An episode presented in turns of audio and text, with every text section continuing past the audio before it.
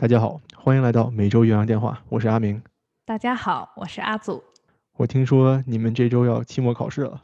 对的，今年的期末考试来得格外的早。老师是不是要写卷子呀？非常辛苦，就想办法给学生挖坑的感觉。勾勾起了我当学生的一些回忆。其实可开心了这个部分。哎，但是我问你一下哈，做老师是不是给学生考完试以后就可以放假了？不完全是，就比如说我们还要给学生写评语啊，还要考完试以后还要判考试，还要给学生讲，还要这次呢还要给学生留寒假作业。哎呀，寒假作业太恶心了。我记得我小时候每次留了寒假作业，就是你还记得吗？咱们那个本儿，什么中学生寒假作业本儿，每假期发一本。我记得当时我妈会让我在头一个星期把所有作业做完。所以你做完了吗？我基本上都是做完的，但是是被逼的嘛。我妈是怎么说呢？就说：“哎，阿明，你这个一开始把它都做完了，后面你不就可以玩了吗？”然后我就上当了，然后我就一开始把它都做完了，然后后面呢就给报课了嘛，报奥数，然后报拉琴。哦哦哦，你后面是被被报奥数后面也没有玩上。对啊，我以为你是真的能去玩了呢。母油，母油。现在你想想，你是觉得有假期写点作业好呢，还是没假期在那儿当打工人好呢？我觉得我当时学音乐还是比较的受用的，现在感觉也挺喜欢。然后我自己有的时候也会在弹琴啊，呃，听一些音乐。但是奥数，咱们一直在说奥数，确实没什么太大用。我们的阿明有朝一日就会在我们的节目上一展歌喉，尽显音乐才华，请大家期待。哎，行吧，等什么时候咱们有足够多的粉丝数量可以掉粉的时候，我就唱一个。好好好，我一定努力，我一定努力。那咱们说正题吧，今天是不是我先讲？你是不是要跟大家分享你的美国职业运动联盟的第二集了？我先给你做个小考试。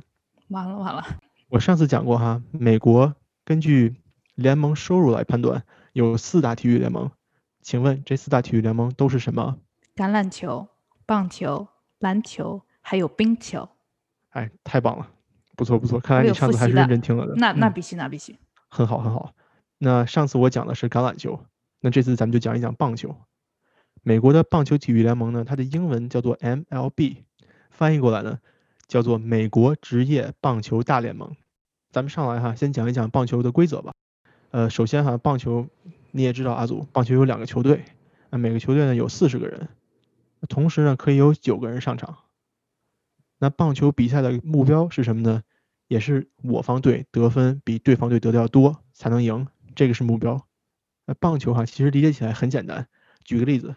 阿明和阿祖，咱们两个人周末想去公园玩一玩，呃，玩什么好呢？我有个球，咱俩扔来扔去，我扔你接，你扔我接，这个比较单调，所以咱们找第三个人，比如说咱们的嘉宾 Alex，嗯，他来拿个棒子，站在咱俩中间，用棒子打这个球，不让咱俩接到，那就是说咱俩在一波，Alex 在另外一队。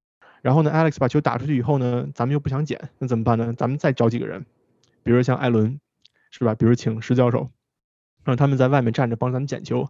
捡到球以后扔回来，咱们俩再继续扔，Alex 再打，啊，这样呢，其实也就基本上是一个棒球的大概规则，大概理解。瞧你给我们讲的，是那咱们具体说说哈。好，咱们首先说这个，嗯，首先说这个棒球场地，嗯，我想你是见过的吧，阿祖，棒球的场地是一个这种扇面形状的，对不对？在我的心目中，它就是四分之一披萨。然后这个棒球场地呢，也有界内和界外之分，这个扇形或者这个四分之一披萨。它的两边就是两个棱，这不是有两条边界线吗？在这两条边界线的这个角度以内叫做界内，嗯，以外叫界外。但是这个扇形的边缘是没有界的，也就是说，嗯，这两条边线是无限往前延伸的，明白我的意思吗？我听懂了。那么在这块扇形的场地里面呢，一共有四个垒包，叫做本垒、一垒、二垒和三垒。棒球比赛有一个进攻方和一个防守方，呃，进攻方呢就是那个击球的人，拿棒子那个人。防守方呢，就是一个投手和一个接球手，嗯，在这里面叫做捕手 catcher。总的来说呢，这个 setup 是怎么样的呢？投手去扔球，扔到捕手的手里，击球手属于另一方，他负责去打这个球，把球打飞以后呢，在这个球没有被捡回来之前，他要去跑跑垒上垒，他如果上到垒了就安全了，那上不到呢就出局了。这个是大概的理解。呃，怎么样得分呢？每一个击球手从本垒跑到一垒，跑到二垒，跑到三垒，再回到本垒。成功的跑一圈儿，呃，这个算一分得一分。那么咱们说了哈，有四垒，本垒、一垒、二垒、三垒，每一垒上最多只能容纳一名进攻球员，也就是说，整个这个场地上同时能够上场的进攻方的球员是四个。击球手把球击出去以后，他就可以跑垒了，就可以从本垒冲到一垒。他冲到一垒以后呢，下面还有一个击球手就可以再上来，是这样的关系。那么棒球比赛开始呢，首先是由防守方的投手向防守方的捕手去投球。比如说我是投手，你是捕手，你戴着那个大手套去接球的，对吧？那我呢，把球投向你，在你作为捕手，你的旁边会站进攻方的击球手，就是拿棒子那个人。我把球投向你的时候呢，他会去击打这个球。如果他把这个球打着了，打出去了，还打到界内了，那他就可以跑，就去上垒，他就往垒上跑。如果他跑到垒上，那他就安全了。那么他的球队就可以再上一个击球手。那这样他们把垒跑完了以后，他们就得分了嘛，对吧？也就是说，在这个球场上，进攻方只有一个人，就是挥舞这个棒球球棒的人，剩下的人都是防守方的人。那么这个击球者他站在圆心处，开始回应这个投手从披萨中心扔过来的球。嗯，对，对吧？如果他击到了，他就可以沿着这披萨跑一圈；如果他没接着，那就是你来给我们解释了。怎么能让这个击球手出局呢？怎么能不让他上垒，防止他得分呢？有四种方式。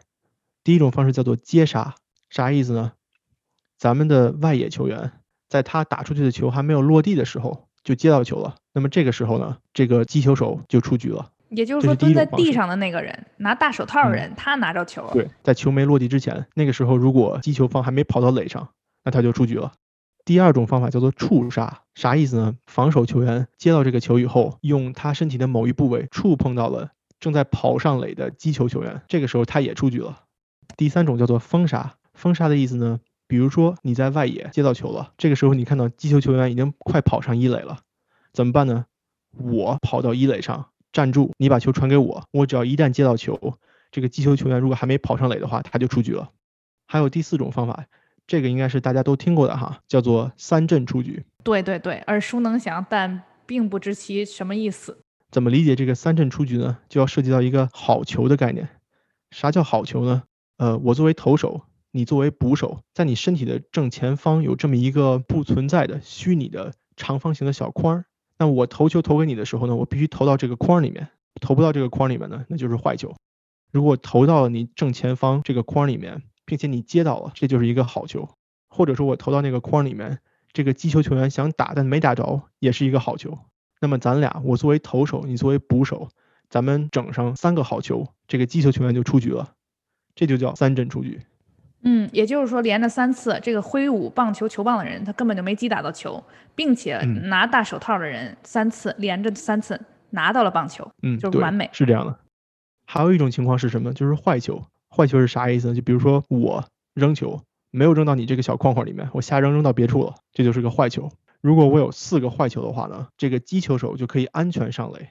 啥叫安全上垒？就他可以慢悠悠的走过去，他就不用跑了，也不会出局了。所以大概比赛的规则是这样的。那么每一个击球球员呢，从本垒上到一二三垒，再回到本垒，这样得一分。那得多少分能赢呢？这就要说到这个比赛的积分规则了。那在 MLB 里面呢，呃，每场棒球比赛有九局。什么叫一局呢？双方攻守转换一次算一局。啥意思呢？就是每一局里面，我先作为防守方投球，然后我再作为进攻方，这个算是一局。那么我每场比赛打九局，总分谁的分多，哪个队就赢了。但是呢，还有一点就是在棒球比赛里面是没有平局的。也就是说，如果你打了九局以后，如果是打平了，那么还要加时。但是棒球里面其实还有很多很多特别细的规则，咱们呢时间关系就不在这儿说了，只介绍一个简单的棒球的规则。我我这个时候我想插一句哈，就是其实你知道吗？就是在我们学校也是有棒球场的，但是我们并不管它叫 baseball。你知不知道棒球的另一个变种叫什么呢？叫垒球。对对对，softball。对对吗？对，softball。但其实到底有什么区别呢？就是说 softball 其实是女生打的棒球。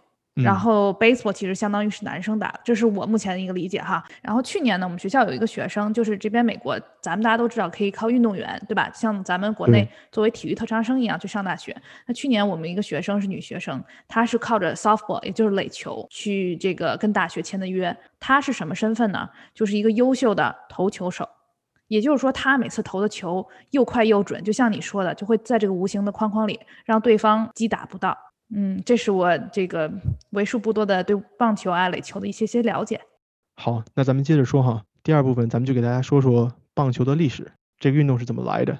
首先咱们说啊，早期棒球呢是一种在欧洲流传的小游戏，就像咱们小时候玩的什么推铁环啊、什么拔根啊，你拿个棒子打球嘛，其实是也没有什么规则，就是瞎玩的。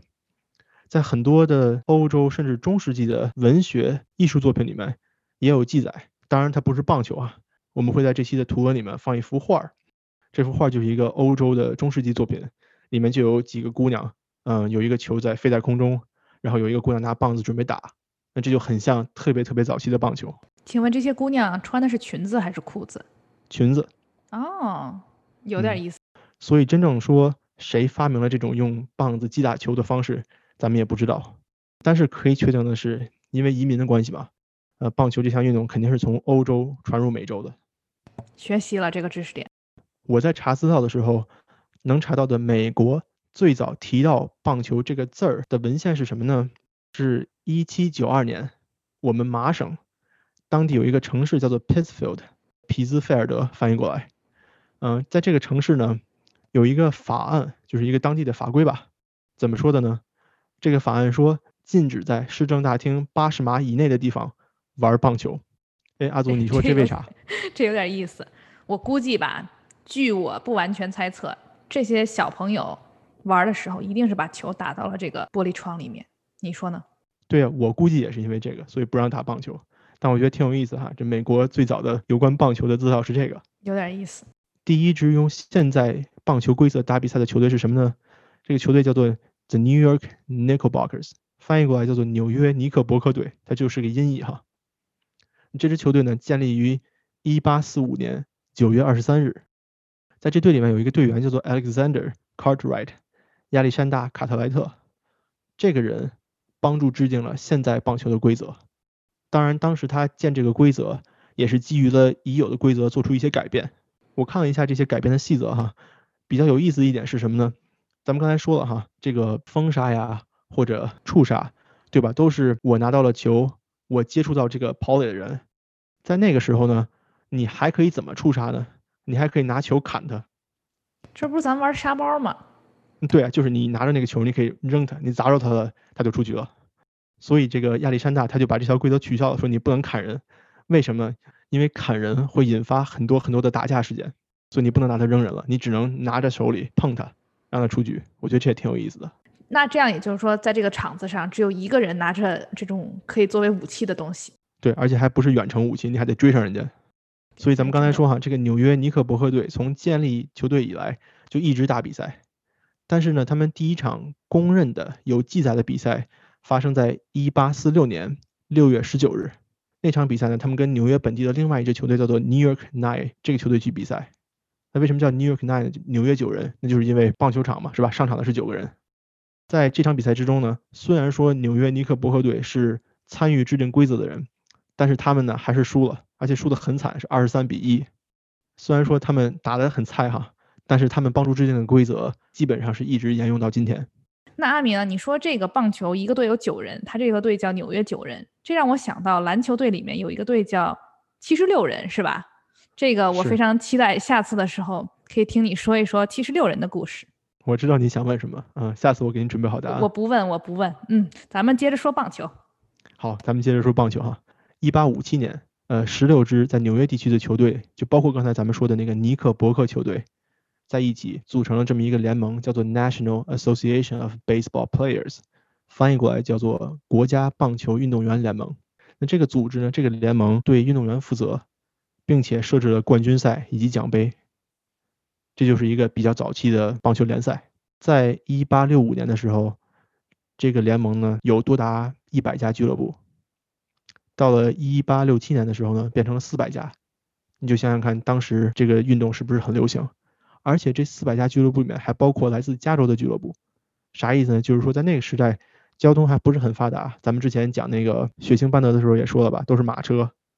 啊，都是驴车或者走路，对对吧？在那个时候就有全国的这些不同地区的球队来加入这个联盟，我觉得也是一个很棒的成就哈。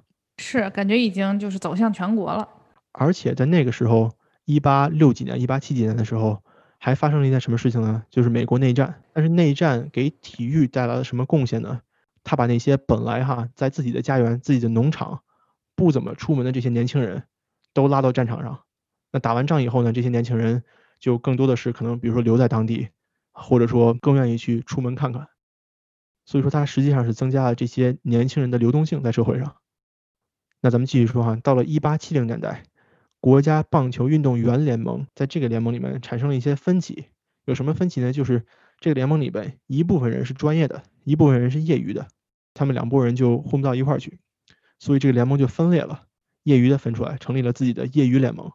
但是这个联盟呢，因为它是业余的嘛，所以它过不了多久就不行了，就垮了。但是这个专业部分的联盟一直保留，一直在运营。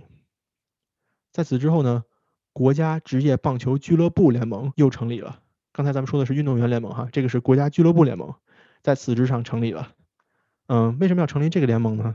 是为了更好的管理棒球俱乐部，也就是说处理这个球员、球队还有合同这种关系，并且呢也控制球员的转会。因为当时对球员和球队的关系没有一个很明确的管理办法，所以这个联盟成立了以后呢，就要求球员说你们不能随便转会，也就是说保障了球队的利益。但是呢，反过来说。他们保障了球队的利益以后，球队需要做什么呢？就是要保证坚持打完整个赛季的每一场比赛，因为在那个时候会出现什么情况呢？比如说我这个球队太菜了，我觉得我肯定是得不了冠军了，那我最后几场比赛我就不打了。那不打了会有什么效果呢？就是你影响我的收入，也影响人家那个队的收入，而且影响观众对这个联盟的信任。所以呢，这个俱乐部联盟存在的意义就是，首先它保障了俱乐部的利益。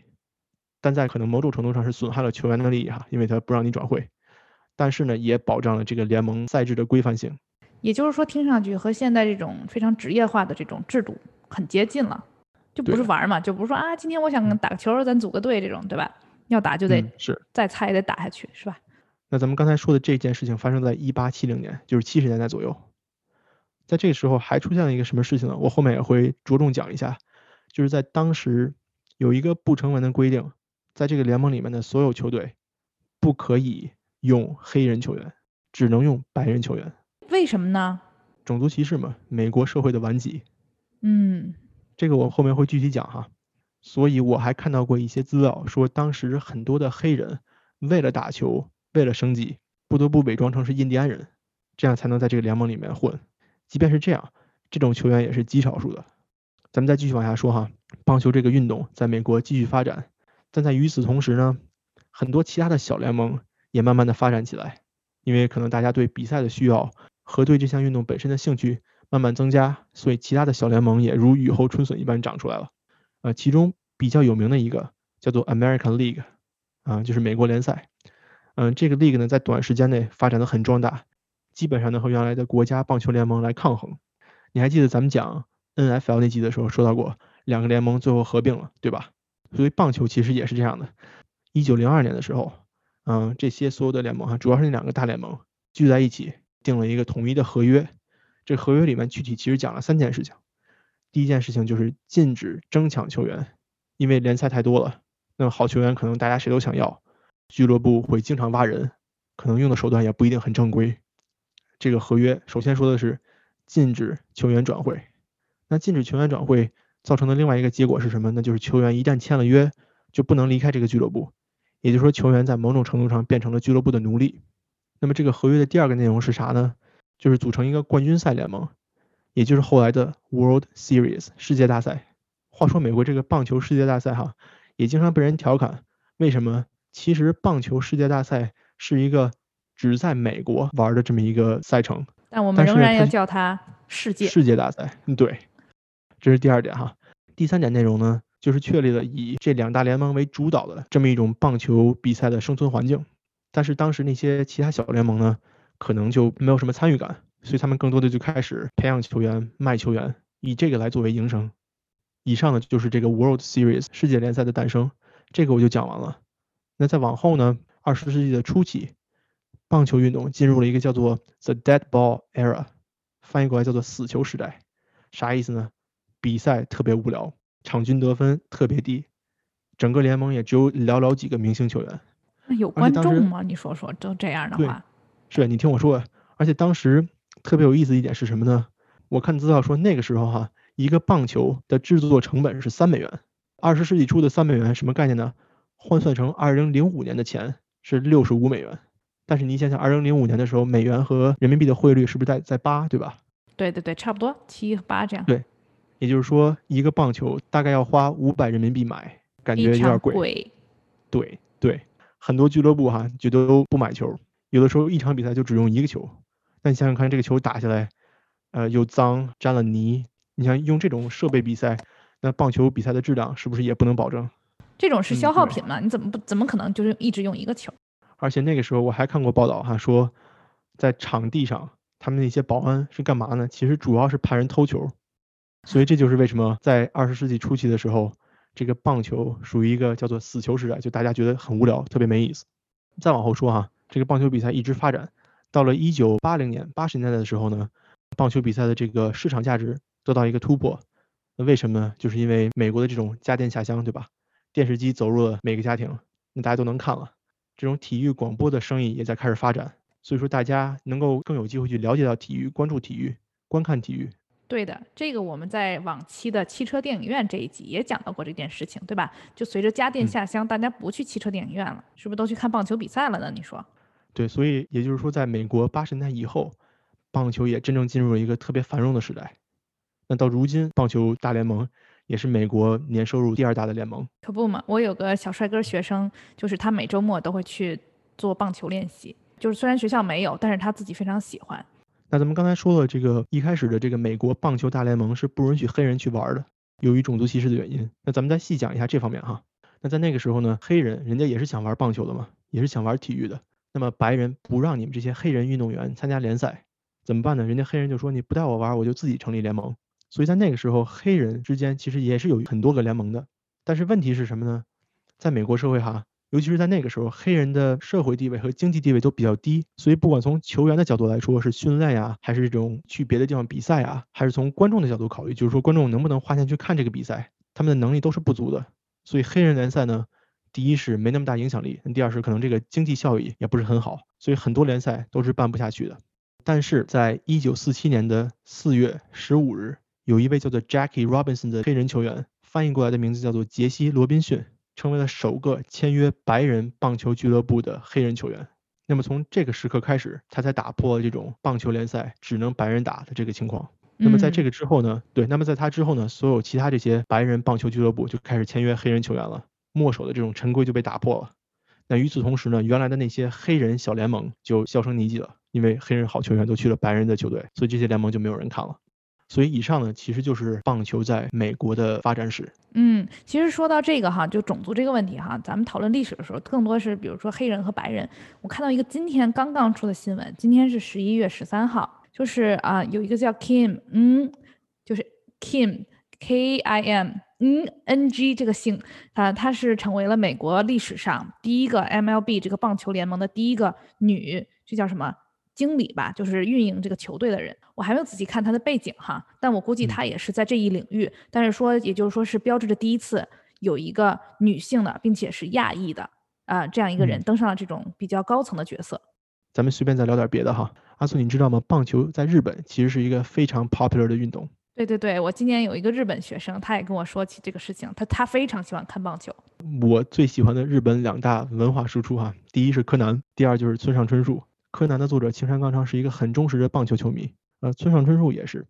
你知道村上春树在三十多岁的时候，有一次他去看棒球，看到棒球飞过空中，他突然觉得，哎，我好像能写一本小说。于是他回家以后就真的写了一本小说，就是他的第一部处女作，叫《且听风吟》。这是他的灵感源泉。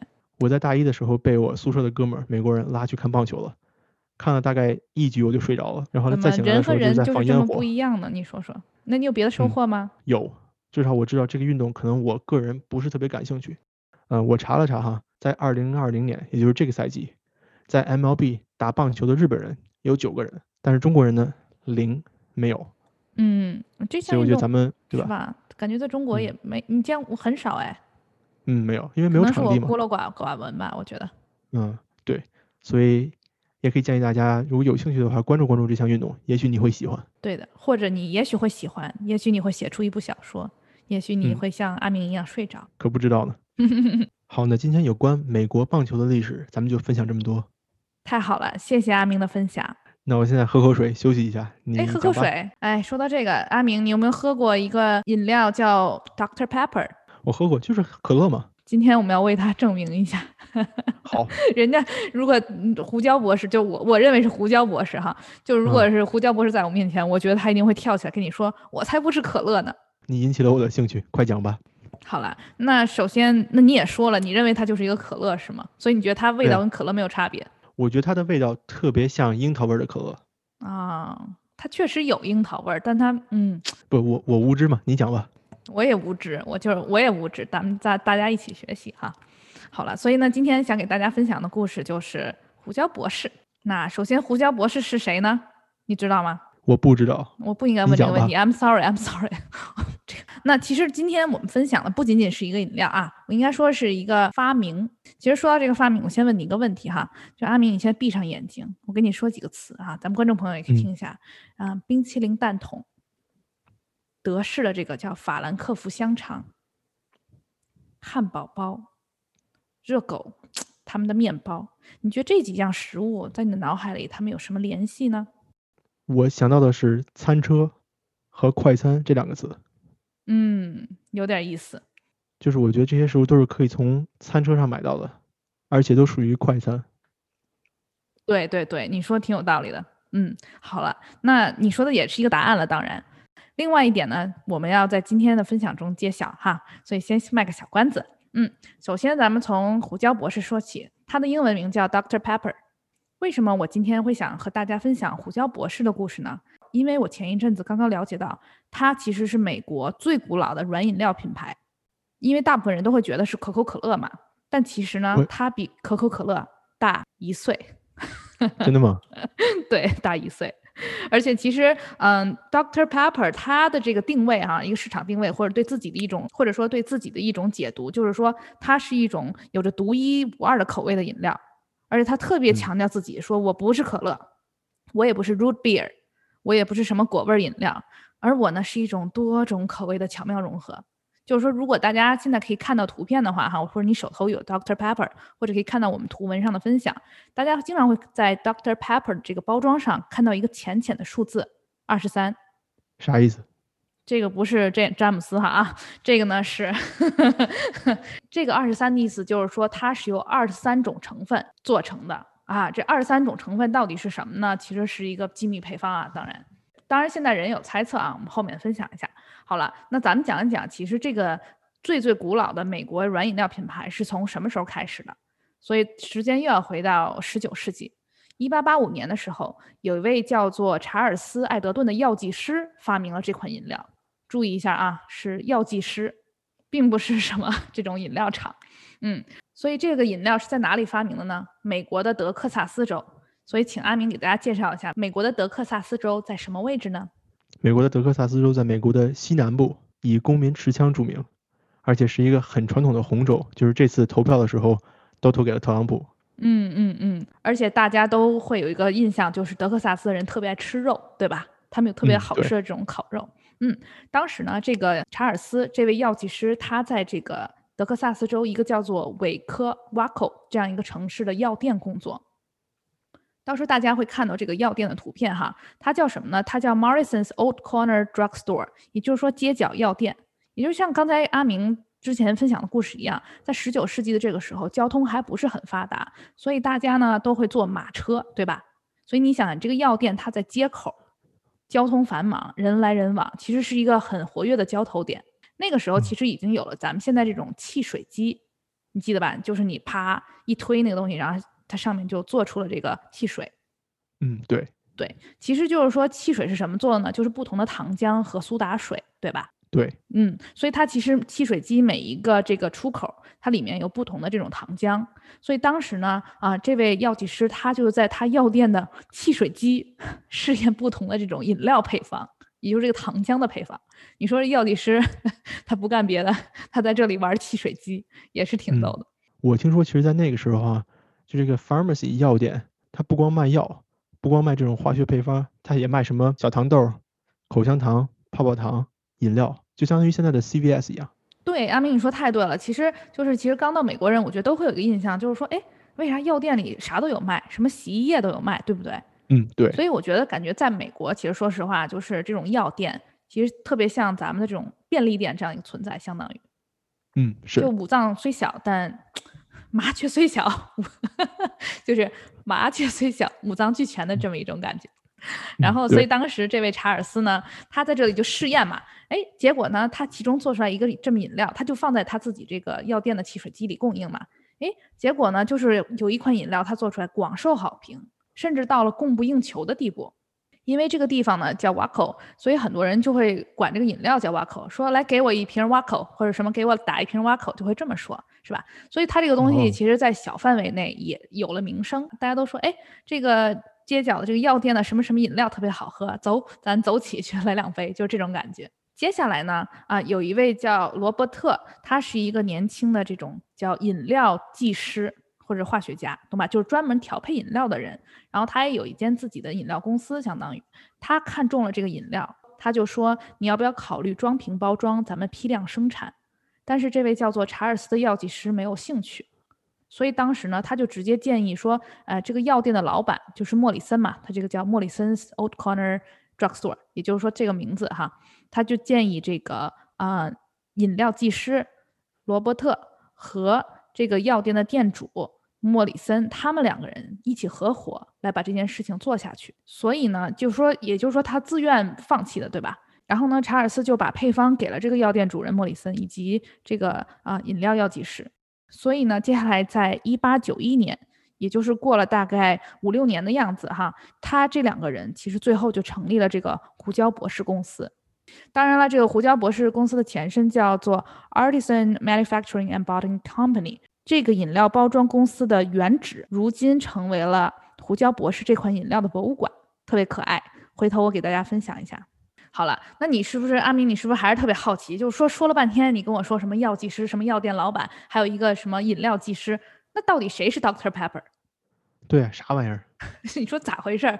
呃，好，那给大家讲两个故事哈。第一个是比较广为流传的说法。嗯，药店主人他叫莫里森嘛。他在来到这个德克萨斯州之前，他在弗吉尼亚州。他工作的地方呢，有一个小姑娘，她就是哎呀一见倾心，她觉得自己爱上了她。但是呢，他又觉得哎呀我太不成熟了，或这段感情可能不会太成熟，也不会有发展，他就离开了弗吉尼亚州啊，最后来到了德州。嗯，这个时候呢，其实 Doctor Pepper 的名字就来自于这个爱情故事。但这个姑娘她不叫 Doctor Pepper，是这个姑娘的爸爸 叫 Doctor Pepper。也就是说，当时这个莫里森给这个药店的爸爸 Doctor Pepper 工作，所以他在后面就是想要命名这个饮料的时候，他就想说，嗯，那我就用这个，嗯，我我喜欢的这个姑娘的爸爸来命名吧。那他到底是怀念这个姑娘，还是怀念他爸爸？反正我觉得也也是挺奇怪的哈。然后很多人还有专门去做研究，就是因为觉得是一个浪漫的这种爱情故事为起点的嘛，就去研究。但是发现有这么一个矛盾点哈，也就是说，根据这个时间对应关系，这位叫做有可能是他说的 Doctor Pepper 的人，他的女儿当时才八岁。这时候我们阿明就该跳起来了，那那怎么合适呢？对不对？对，未成年吗？啥玩意儿？对对对，所以就是说这个故事可能是只是一个传说。另外一方面就是说这个传说和实际上可能叫做 Doctor Pepper 的这个人，他们在弗吉尼亚州这个所在城市其实并不是一个。嗯。所以就是就是传说嘛，我觉得感觉就是这样一个说法哈。好，那我再给大家分享一个更为靠谱的说法，就其实 Pep。就是 pepper 这个 pep 这个词在英文里，它有一个这种啊，就是鼓舞的意思，鼓舞振奋的这么一个意思。嗯，呃，另外一点呢是，其实就像可乐嘛，也是跟它比它晚一年，在那个年代，你知道吧？就这种很多，比如香烟啊、饮料啊这种东西刚出来的时候，都被人们非常扩大它的这种影响，就会被认为这是一种啊兴奋剂，一种脑补剂这种感觉，对吧？就是这种错误宣传，所以整个就是说，更多的是这个 pep。Pepper 这个名字里所带的意思，对吧？明白了，就让人会觉得是一种兴奋剂。而且你看，百事可乐叫啥？Pepsi，对吧？都是这样的名字吗？对，举一反三，阿明同学非常棒。哎，又被夸奖了，真不好意思。但不，嗯，对，而且你其实你有没有觉得，就是我这我这两天也在想，Doctor Pepper 这个名字听上去就是挺雀跃的，就你发音这种感觉，嗯，对吧？就比较跳，然后也确实比较简单，很短，很容易记。所以这就是两个关于它名字由来的故事。反正我觉得咱们两个都都听听，咱们都学习一下。嗯嗯，所以其实 Dr. Pepper 真正面世呢，经过美国这个商注册商标局哈，其实是相当于一八八五年十二月一号，标志着它正式面世，也就是第一次。那阿明，你帮大家算一算，一八八五年到现在二零二零年，他有几岁了呢？呃，一百三十五，算太快了，不愧是打字员出身。哎，是吧？谢谢。嗯那这个时候呢，我们就要提到刚才我问你的那些快餐食物了啊，你还记得他们是谁吗？呃，冰淇淋蛋筒、汉堡包、某种香肠，还有热狗。对对对对对，所以呢，其实他们都是在一九零四年路易桑那州圣路易斯世界博览会上出道的。明白了，也就是说，如果你看这个热狗呀、汉堡包的历史，其实 Dr. Pepper 这个饮料比他们还要早，对吗？同哎，对对对对，其实是比他们早的，但他们是同年出道，也就是说，他现在江湖上混了一阵儿了。嗯，是新人。对对对，是啊，说一下，应该我看的文章其实说的好像不是汉堡包和热狗啊，是指他们这个包，也就是说它面包的这个部分。明白了。哎，我我其实不太明白到底啥区别哈。好了，那最最重点就是说，它这二十三个口味是什么？现在有人他们做了一些调查，那经我学习哈，大概是这几种，我给你念一下啊，就是说不是真实的啊，没有人真正揭秘，只是大家猜测。说有杏仁儿、黑莓、甘草、焦糖、胡萝卜、丁香、樱桃、姜、杜松、柠檬、糖、豆蔻、橙子、西梅、李子、胡椒、生啤酒、朗姆酒、覆盆子、番茄、香草。欢迎大家欣赏每周营养电话报菜名儿。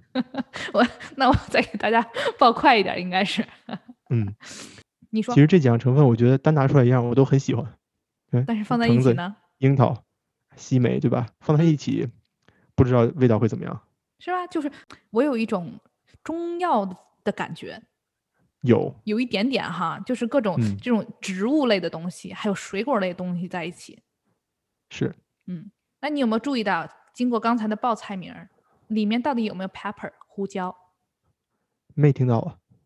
你没好好听啊！有吗？我我真的没好好。你你你估计你已经说太快了晕眩了，我这还说快呢。嗨，早知道我去学一下说相声，肯定比这说的更好。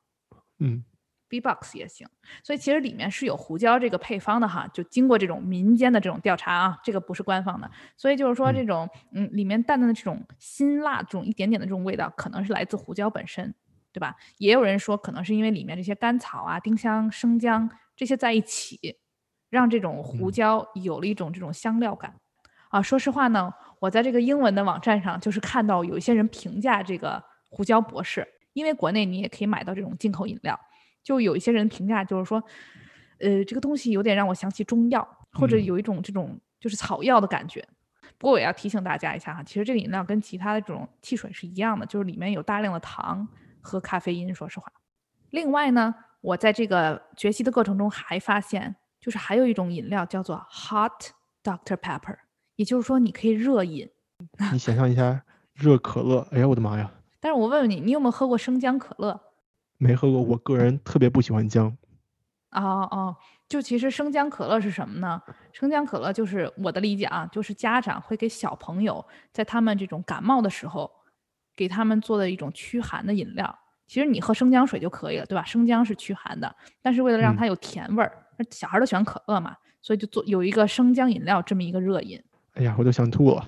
你别呀，但你别说他们，他们想到这也想吐。所以热的胡椒博士呢，是和柠檬一起喝，就是它会放一个柠嗯檬片儿里在里面。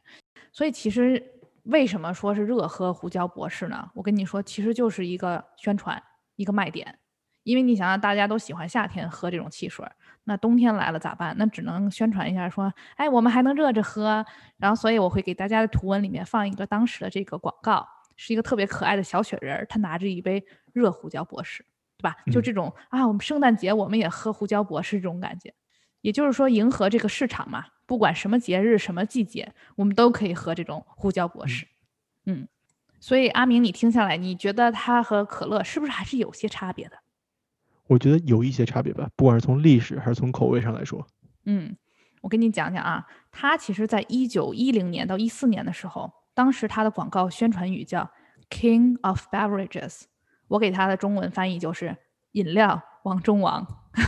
嗯，挺好，是不是这意思？就是人家觉得自己可厉害了哈。接下来在二十年代、三十年代的时候，它的广告语叫 “Old Doc”，也就这么一个老医生这么一个意思。这个广告宣传画上面就是当时你懂吧？那种特别古典的，戴一个眼镜，戴一个高高的黑色礼帽，穿着衬衫的那种医生的那种绅士的形象。嗯，明白。跟肯德基爷爷那感觉差不多。比肯德基爷爷再再稍微正式一点。嗯嗯，更为甚者的就是刚才咱们也说了，其实，在这些饮料刚出来这个年代，就是大家对这种汽水饮料是有误解的，对吧？就认为它是一种兴奋剂。那我们现在也知道，现在大家都说你这个不能让血糖上升，所以你一天不能少食多餐。就我现在会看到很多这样的说法，但当时的说法就是说，哎，这血糖下降了，那我们要把它给提起来，所以每天呢，下降的时间是十点半，早上十点半。所以当时血糖下降的时间，也就是血糖也就代表能量哈，它下降的时间是早上十点半、下午两点半和下午四点半。也就是说呢，在这之前你要提前把这能量补充上。他们甚至还举办了一个大赛，这大赛是什么呢？就看看谁能想出最棒的这种宣传口号。所以最后赢了这口号叫 “Drink a bite to eat at ten, two and four”，也就是说十点、两点、四点咱都来一杯。你你想想，也就是说你一天得喝三次。嗯，对。呃，我其实也想再补充一个知识啊，嗯，就是在那个时候，二十世纪初期的时候，也是美国这种商业化。开始起步的时期，什么意思呢？就各个品牌、各个产品都开始往这个打广告这方面去走啊。举个简单的例子哈，在二十世纪之前，牙膏人们是在用的，但是很少有广告出来。那二十世纪之后呢，这个牙膏人们才开始想怎么能给牙膏打广告。